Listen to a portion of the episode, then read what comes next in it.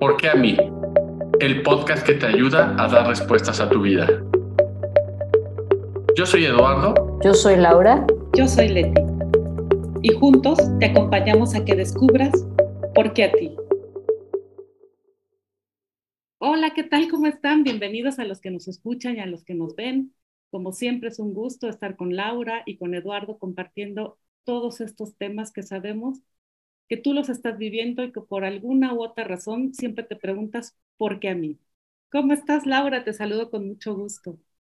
Hola, Leti. Hoy estoy contenta. Estoy mejor que el martes, porque el martes eh, tuve un dolor muy fuerte. Nunca había sentido un dolor tan fuerte. ¿En dónde? En el, en el abdomen, del lado izquierdo. Así como un piquete muy, muy, muy, muy fuerte, no podía moverme, pero ahora el dolor ha desaparecido, no sé por qué, no tomé medicina, pero bueno, ya, me siento bien. Qué bueno. Qué bueno. ¿Y tú, Eduardo, cómo estás?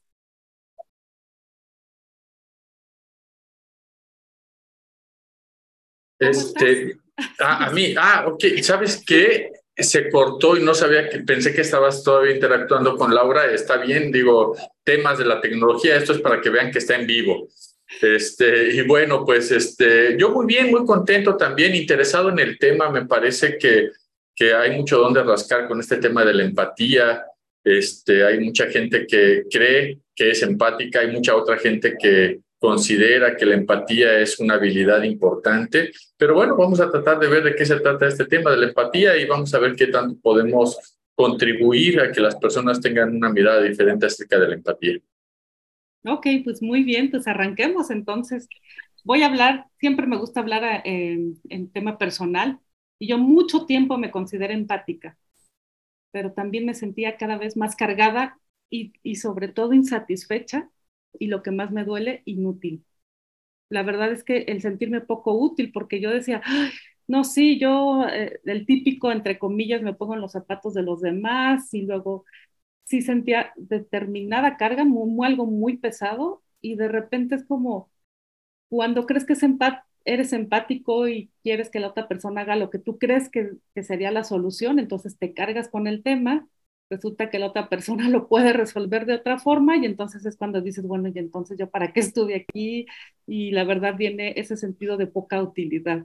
Y yo te pregunto a ti, Laura, ¿tú qué tan empática te consideras? Pues eh, creo que es complicado poder, como dices, poder vivir y sentir lo mismo que la otra persona está viviendo y sintiendo. Y a mí me pasó Em, yo lo viví del otro lado, ¿no? Cuando, cuando me vine a vivir a Marruecos y les platicaba mi problemática a mis padres o a mis amigos, decían, ah, pues podrías hacer esto y podrías hacer aquello, o, como que como si fuera muy fácil. O, o, como si, bueno, quizás para ellos era muy fácil, pero para mí no era tanto, ¿verdad? Entonces era como esta parte de decir, es que no, no me está comprendiendo no, no está viviendo la misma situación que yo y no, no puede comprenderme porque no vive lo mismo que yo. Entonces, desde ahí decía, pues bueno, la empatía sí, me entiende, me escucha, está aquí, pero no sabe en realidad cómo, cómo, cómo sentir lo que estoy sintiendo. Wow, interesante. Muchas gracias por este punto de vista que es del otro lado. Vamos a seguir sacando más información de eso. Muchas gracias, Laura. ¿Y tú, Eduardo, qué tan empático te consideras? Fíjate que yo creo que yo aprendí a ser empático, porque al igual que quizá que tú, que quizá que Laura, eh, eh, y que mucha gente que nos escucha, decía yo sí soy empático. Y, y luego cuando estoy en algunos eventos donde hay, este, eh, en alguna, exponiendo algún tema, le pregunto a la gente qué es la empatía. Y el 90% de las personas me dice que la empatía es ponerse en los zapatos del otro. Y prácticamente es esto que decía Laura, dice, desde el otro lado, pues eh, todos me decían qué hacer, ¿no? Porque todos creían que había esa empatía de que sabían y tenían las respuestas, ¿no? Y, y siempre les explico esta parte, ¿no? Eh, eh, ser empático no es ponerse en los zapatos del otro, porque no existe esa parte, no es posible. Si alguien me presta sus zapatos, por más que me paren sus zapatos, por más que intente meterme en su cuerpo, por más que intente hacer algo, jamás voy a poder, jamás, jamás, absolutamente nunca voy a poder eh, comprender qué es lo que siente el otro. Porque eso que siente el otro solo lo siente el otro. Entonces, entonces yo intenté, dado mi formación como ingeniero, siempre dije, bueno, ¿y entonces qué es la empatía, no? Y traté de, pues de profundizar más, de filosofar un poquito más qué es la empatía, qué es la empatía. Y me parece que en, en este speech que nos da Laura, ahí ella misma describe qué es la empatía. Ella ocupó la palabra, es que nadie comprende lo que siento. Dice, todos entienden lo que estoy viviendo. Eso sí, lo entienden acá. ¿Qué entienden? Que estás en otro país, que es otro idioma, que es otra cultura, todos lo entienden, pero como lo procesan a nivel de la cabeza, acá es donde tienen las respuestas, hace esto, hace esto, hace esto. Entonces Laura dice, es que no me, entienden, no, me comprenden. Entonces entender es acá y comprender es acá, o sea, a nivel del corazón, ¿no? O sea, comprender. Y, y, yo, y yo les preguntaría a ustedes, si, pudiera, si cambiáramos esto que no podemos sentir lo que el otro siente, es obvio, pero pudiéramos comprender lo que está viviendo el otro, ¿qué es lo que tenemos que comprender del otro? Yo creo que su dolor, su vivencia, sus miedos, pero ahorita que este, Laura habló y con lo que tú estás complementando, creo que la otra persona, y, y Laura podrá confirmarlo o o corregir, bueno, no corregirlo o desconfirmarlo, es que a lo mejor lo único que necesitaba ser escuchada. Y no con la letanía de miradle así y el otro. Es como, a ver, Laura, ¿cómo te sientes allá? Y te escucho, ¿no? De, de, de qué es aquello que, que estás viviendo estando allá. Y a lo mejor la empatía también es guardar silencio. Ahorita me viene como una, una regla, una regla de poder acompañar de la mejor forma a la otra persona. Y me lo estoy diciendo a mí misma, este, necesito reconocerlo y ojalá alguien más se, se pueda reflejar o, o hacer de cierta forma resonancia conmigo, porque en consulta y dada mi profesión, sí puedo hacer esto, pero me, está, me pasa mucho con mis hijas, que ahí no tengo el rol de psicóloga ni psicoterapeuta, que sí, efectivamente, debo confesarlo, que cuando empiezan a hablar desde su dolor, desde su experiencia, y mira, mamá, me pasó de inmediato y es un impulso, porque no lo pienso, empiezo a decirles qué hacer y cómo hacerlo. Y ahora con lo que Laura me está hablando del otro lado, estoy firmemente convencida que la empatía es abrir esto más, aún más, porque en mi familia me hacen burla que estoy orejona, no es casualidad, es abrir más la escucha y cerrar la boca definitivamente porque otra persona no, es, no necesita, Laura ya no lo dirá, no necesita saber qué hacer, sino más bien es, escúchame, solamente necesito vaciar esto que estoy sintiendo y creo que la empatía es eso. y, sí, justo, justo lo pones en estas palabras, Leti, y, y por ejemplo, justo, bueno, primero voy a decir una idea, después la otra. Ah, cuando, cuando yo hablaba desde lo que estaba viviendo, lo que me estaba doliendo era, pues es que me duele viajar. Llegó un punto en el que el viajar me, me, causaba dolor. Es que voy a ir, iba, le platicaba a una amiga y le decía, es que voy a ir a Bali. Sí, pues disfruta, qué padre, este, diviértete. Sí, pero no, no estás entendiendo qué es lo que te quiero decir, no me estás escuchando cuál es el dolor que te quiero compartir. Sí, no me estás comprendiendo.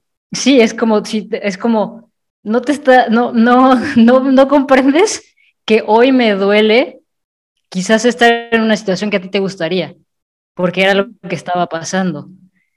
Y, y, y en, en, ese momento, cuando, cuando yo hablé de esto, eh, lo que decidí hacer es como, bueno, ¿quién más me puede escuchar y quién más me puede entender que yo? Porque me encontraba con esas respuestas que no me gustaban, ¿no? Entonces, aunque lo compartiera, eh, no me gustaban sus respuestas, tengo que ser honesta. no me gustaban sus respuestas. Y entonces ahí fue un momento como muy, muy decisivo en, en, mi, en mi caminar de decir, a ver, no hablo, no, no necesito hablar con nadie. primero habla contigo. ¿Qué es lo que te duele? ¿Qué es lo que, lo que hay? ¿Para qué? ¿Por qué tienes este dolor? ¿no? ¿Qué es lo que en verdad te duele de moverte y de viajar y de, de andar para arriba y para abajo? porque a veces pasa como que digo, ah, esto es lo que me duele, pero pues no es, no es en realidad eso. Entonces, a, a medida que fui más profundo, eh, me fui dando cuenta de que, aquí, que no necesitaba una escucha de alguien más, que necesitaba mi escucha.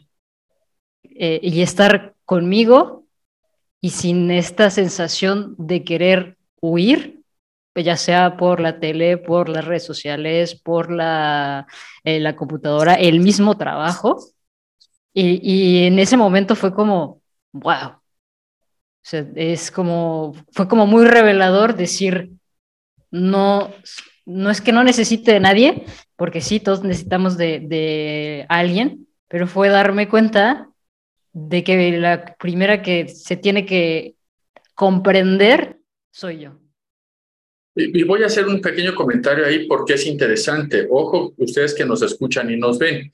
Laura puede llegar a esta conclusión porque también es psicoterapeuta y se dedica a esto, ¿no? De acompañar a otros. Ella puede, puede, eh, puede ver que hay algo que está pasando y entra en este proceso de introspección para tratar de encontrar respuestas, que es el camino. Ahora, lo adecuado, tú que nos escuchas, tú que nos ves, es cuando sientas que los demás no te están comprendiendo, que no te están escuchando y te sientes de, cierta manera ante lo que estás viviendo, busca ayuda profesional. Porque ese es el camino. Muchas veces, y es complicado, y esto nos lo decía un gran maestro, este, el maestro Alberto Beuchot, nos decía, eh, no, no puedes no puedes autoterapiarte, no puedes hacer autoterapia, no puedes hacer el autocoaching, no puedes hacer estas cosas porque no te vas a hacer las preguntas que necesitas hacerte para poder crecer. Porque las preguntas que te hacen crecer son preguntas que duelen. Entonces, es, importante y ahorita, y por, ahorita un poquito en el contexto que, que decía Laura, justo antes de iniciar este podcast estábamos hablando de, del suicidio, ¿no? Y, y, en el caso, por ejemplo, de, de, no es una ley, pero en algunos casos, eh, los jovencitos, hablando de un joven de 15, 16, 17 años que, que, que, que toman la decisión de quitarse la vida, de alguna manera me parece que muchos de ellos se sienten incomprendidos lo, lo, tomo por lo que decía Laura ahorita, ¿no? Decía, es que yo les platicaba, voy a ir a Bali, y todo el mundo me decía, ¡qué padre! ¡Mándanos fotos con los elefantes! ¡Uy! ¡Oh, súper! Y ella dice, no, no mames, o sea, no me entienden, no me entienden, o sea, que para ti, para ti es algo que deseas hacer, para mí no es placentero en este momento de mi vida porque me siento de cierta manera. Pero esto me lo dice una mujer, una psicoterapeuta que está aquí enfrente, una psicoterapeuta adulta. Ahora imagínate un chavo de 15, 16, 17 años, donde te platica, ya sea a ti como papá, como mamá, como amigo, como, un adulto en la vida de ese jovencito o jovencita, o al psicólogo o psicóloga que esté yendo, y él se siente no comprendido. ¿Y qué, le, ¿Y qué le decimos los adultos muchas veces a ese jovencito, a esa niña, a ese, a hombre o mujer? Eh, ¿Qué le decimos? Hazle así, hazle así, métete por aquí. Mira, tu mamá está aquí. No, mira, a ver, tus papás están separados porque así lo decidieron y tú, o sea, siempre están diciendo qué hacer. Igualito que el ejemplo que daba Laura, decía, te subes un elefante, no, no, que, te vas a, este, a los templos y pues no, no es eso, ¿eh? no me comprendes qué quiero decir, ¿no? Entonces, aquí es, aquí es muy parecido, por eso, eh, por eso este tema de la empatía hay que verlo a nivel de comprensión, pero comprensión del alma. Y, y ahorita que dices eso, el, el, fin de semana justo tenía una chica que, que hablaba de su pareja y, y le, le pedí que me contara dos escenas cuando estaba hablando con su pareja. Y una, una de sus escenas fue, es que yo, yo empiezo a hablar y le empiezo a platicar de lo que me pasa y él me dice, haz esto, haz esto, como si fuera un sabelo todo. Y le dije, bueno, y ahora platícame la, la, lo contrario, ¿tú qué haces? No, pues cuando yo le platico, no, cuando él me platica, yo le digo, haz esto, haz, es esto, haz esto. Y entonces crecemos con esta misma idea de decir, ah, pues yo, yo le puedo decir al otro qué hacer. Ok, sí, sí, me viene mucho nuevamente como algo que yo acabo de descubrir, porque sí lo acabo de descubrir, es escucha más y habla menos.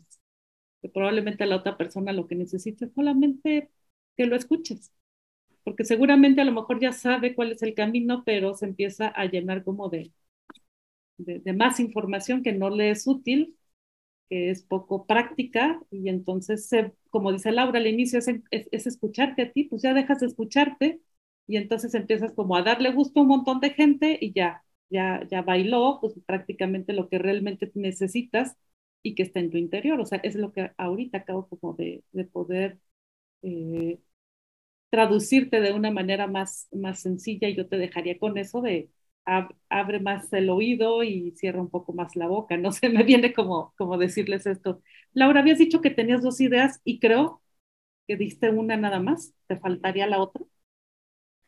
Eh, sí, pero ya se me olvidó. Si ahorita la comparto de nuevo. Ya es por la edad. Sí, bueno, yo complementando un poquito estas ideas de, de, la empatía, de comprender, yo digo, o sea, es comprender a nivel del alma, ¿no? Lo que el otro está sintiendo. De hecho, hay un video por ahí en internet, no me acuerdo cómo se llama, donde es, es, es un estadounidense que bueno, no sé si es, es en inglés, está en inglés, no sé si es americano o inglés, pero em, da una explicación de cómo está el funcionamiento del cerebro de las mujeres y el cerebro de los hombres, ¿no? Y en parte de esta explicación, este, de alguna manera, lo que él decía es que eh, el cerebro de la mujer siempre está tratando de dar soluciones a todo, porque es parte de esta, ¿cómo te diré? De esta de, esta forma que, que mándele Naturaleza biológica. Naturaleza que puede ser y cosas aprendidas de que la mujer tiene que solucionar muchas cosas, ¿no? Ahora, el hombre, una de sus características es que es, al menos características biológicas, lo quiero aclarar porque si no hay gente que va a decir, no, no, no, yo conozco al pinche compadre que todo quiere resolver. Sí, sí puede ser, ¿no? Sí puede ser. Pero la naturaleza biológica quizá de la mujer es que dentro, escucha algo lo y, y, tiene que solucionar, solucionar, solucionar. Ese es el tema con la mujer. Y el hombre, el hombre solamente si le preguntan, te va a dar la solución en su naturaleza biológica. ¿Sí? ¿Por qué? Porque el hombre te puede escuchar o muchas veces ni te va a escuchar. Te va a decir yo qué, pero si se acerca, oye, ¿qué puedo hacer aquí? Ya el hombre da una solución. La mujer, aunque lo escuche, va a dar la solución, ¿no? Entonces, siempre nos estamos yendo a tratar de solucionar algo que aunque no nos digan y no nos pregunten, ahí estamos. Y lo que dejamos fuera es comprender a nivel del alma lo que el otro está sintiendo. Volvemos al mismo caso que nos daba Yanit, ¿no? O sea, voy a ir a Bali, pues paséate, diviértete y toma fotos. Llega un jovencito, 13, 14, 15, 16 años y me siento perdido. No, no, no tengo miedo. No, no, no. Pues mira, prende la luz en la noche y ya no tengas miedo. ¿Vale? Estamos diciendo qué hacer. Pero interesante este tema de la empatía. Yo me quedaría con que hay que, hay que conectar más a nivel del alma con las personas. Es decir, aprender a escuchar, quizá guardar silencio y siempre preguntarle a la otra persona, ¿te puedo ayudar en algo? Con lo que me dices, ¿te puedo ayudar en algo? Y vemos qué pasa. Y, la segunda idea ya, ya la recordé. Ah, ¡Eso! Eh, es que muchas veces, o sea, yo a lo que a mí me pasaba era, como no me escuchaba a mí misma, ya después de que ya eh, lo, lo, pude ver diferente, como no me escuchaba a mí, eh, lo que estaba pasando, y al, cuando hablo es no me escuchaba a mí, es no estaba sintiendo, no me permitía sentir lo que estaba sintiendo. O sea, si estaba enojada, no me permitía sentir que estaba enojada. Si estaba triste, no me permitía sentir esa tristeza. Y cuando no, no me permitía o, cuando no nos permitimos transitar en esa, en esa emoción, en esa sensación que está, que está presente, es eh, complicado que alguien más nos pueda comprender, pero sobre todo, ¿qué pasa? O sea, ¿cómo lo, cómo lo callamos estando eh, eh, como, ah, no, todo va a estar bien, o esta, estas cosas positivas como, como ocultándolo. Y en, y en ese momento era como, o sea, mi cuerpo me estaba diciendo, a ver, algo necesitas voltear a ver, la emoción que estabas saliendo, pero por no querer sentir, eh, vivía esa, eso, eso que, me, que las personas me estaban, me estaban diciendo, ah, pues podrías hacer esto. Y eso me lleva también a mucho eh, el tema que hablábamos del adolescente, ¿no? Cuando somos adolescentes, estamos en esa etapa en donde mm, estamos buscando quién ser. Porque estamos en este proceso de individuación, decir, ah, no quiero ser como mi mamá, no quiero ser como mi papá, pero no sé quién quiero ser. Y en, en, ese, en ese momento empezamos a hacer cosas que a lo mejor están mal vistas por los padres, ¿no? O, que no, los padres no los harían así. Y entonces entramos en, ese, en esa sensación de, como decía Lalo, de nadie me comprende, crezco así con que nadie me comprende, pero aprendo también a callar todo eso que estoy sintiendo. Y entonces es más difícil entrar a ver qué es lo que estoy sintiendo. Y creo que eh, eh, me refleja mucho a mí, porque por ejemplo en mi adolescencia yo me tenía que ocupar de mis hermanos y hasta el último pues si bien me iba, yo me ocupaba de mí, ¿no? Eh, pero justo en ese momento donde necesitaba yo saber qué era lo que estaba sintiendo, no lo pude sentir y hoy en día me cuesta trabajo conectar con la emoción. Sí, sí, gracias Laura por compartir y escuchándote, no sé por qué me vino y es como una invitación a quien nos está viendo y escuchando, es si alguien acudió a ti, es tienes una maravillosa oportunidad como de regresarle la llamada o la cita de si fue presencial y es como decirle, ahora te escucho, eh, necesitas que te escuche porque ya eh, aprendí una información o me llegó una información, si te está llegando esto es por algo. Y es como sentarte con otra persona y escucharlo, realmente es decir, que, en qué te puedo ayudar y, y ya prometo no hablar, y escuchar qué es lo que necesitas. Y me atrevería a decir ahorita al inicio, antes de la grabación, Laura nos dijo, voy a hacer estos viajes y casi ocupó los dedos de la mano para decir a dónde iba en corto tiempo y qué creen que hicimos. O por lo pronto yo que hice, wow, qué padre. Y ahora me quedo callada y lo único que podría decirte, Laura, ¿cómo te sientes respecto a eso? No, ahora que lo puedo ver diferente, ya, ya, ya me siento bien, eh, me siento contenta pero sí, en ese momento era como yo ya no quería viajar y, y, la vida me estaba diciendo, muévete, muévete, muévete, pero yo estaba en una situación donde no me quería mover. Eh, eh, se, me fue la idea otra vez. bueno, ¿y cómo te sientes ahora que se te van las ideas? no, ya hasta, hasta roja te pones. Eh, ya, me vino la idea de que muchas veces eh, escuchamos y, le ponemos la interpretación de la palabra a nosotros, porque por ejemplo me pasó una chica que estaba trabajando y que su hijo le decía, es que soy un tonto, mamá, es que soy un tonto. Y la mamá entendía una cosa por tonto. Y yo, le pregunté, ¿y tu hijo qué, qué, qué, qué es para tu hijo ser tonto? y se quedó así como, oh Dios, eh, no sé qué es ser tonto. Entonces también es como lo que cuando yo te digo estoy triste, no es la misma tristeza que sientes tú. Y cuando alguien está enojado, no es el mismo enojo que la otra persona siente. Entonces, si podemos también acompañar y querer comprender a la persona, más que acompañar, comprenderla, es, bueno, ¿qué significa ser tonto para ti? o, qué es lo que te duele, cómo, cómo, cómo lo vives, que quizás eso me hubiera como ayudado, quizás una pregunta que me hubieran eh, hecho como reflexionar diferente, quizás me hubiera dado una luz totalmente diferente a lo que yo esperaba que la otra persona me hiciera, ¿no?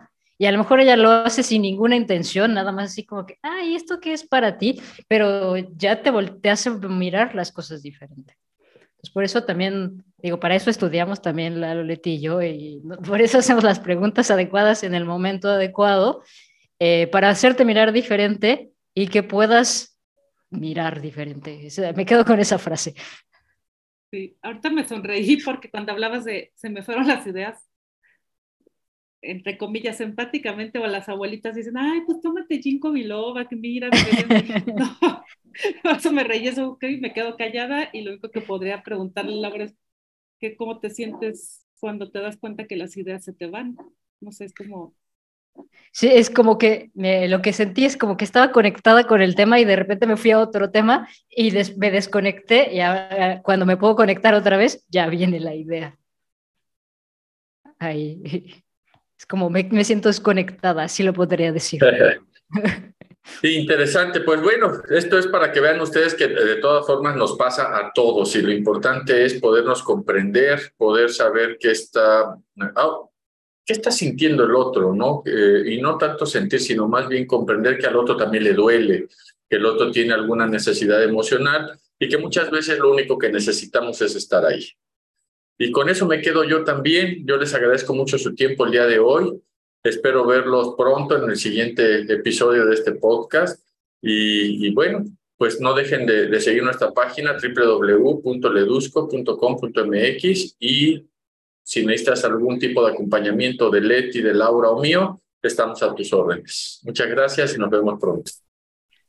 A, mí me gustaría cerrar antes de pasar a redes sociales, solamente con que si eres padre, porque sé que muchos padres, nos, muchos padres o madres nos escuchan, que te des el tiempo y que inviertas tiempo en comprender a tu hijo y comprender lo que quiere decir en verdad. Y es, es invierte tiempo. Eh, así es la frase que, que, te, que te dejaría, que inviertas tiempo en comprender a tu hijo, porque ahí puedes comprender mucho de él y de ti también, que ese es el gran regalo que nos da la vida. Todavía no soy madre, pero lo veo cuando acompaño a otras personas. Claro. Y con eso me, me, quería, me quisiera despedir y nos vemos en el siguiente capítulo. ok, y complementando lo de Laura, a veces muchos papás, te digo porque también se acercan en consulta y es que no sé cómo hacerlo. Pues es que no es que sepas cómo hacerlo, de cierta forma probablemente tu hijo sí sepa, entonces hay que escucharlo más. Y con eso yo cerraría, escucha más y habla menos. Yo te mando un abrazo y espero verlos en la próxima con otro de estos temas tan interesantes que sabemos que pueden aportar y acompañarlos en su vida. Muchas gracias y hasta pronto. Gracias.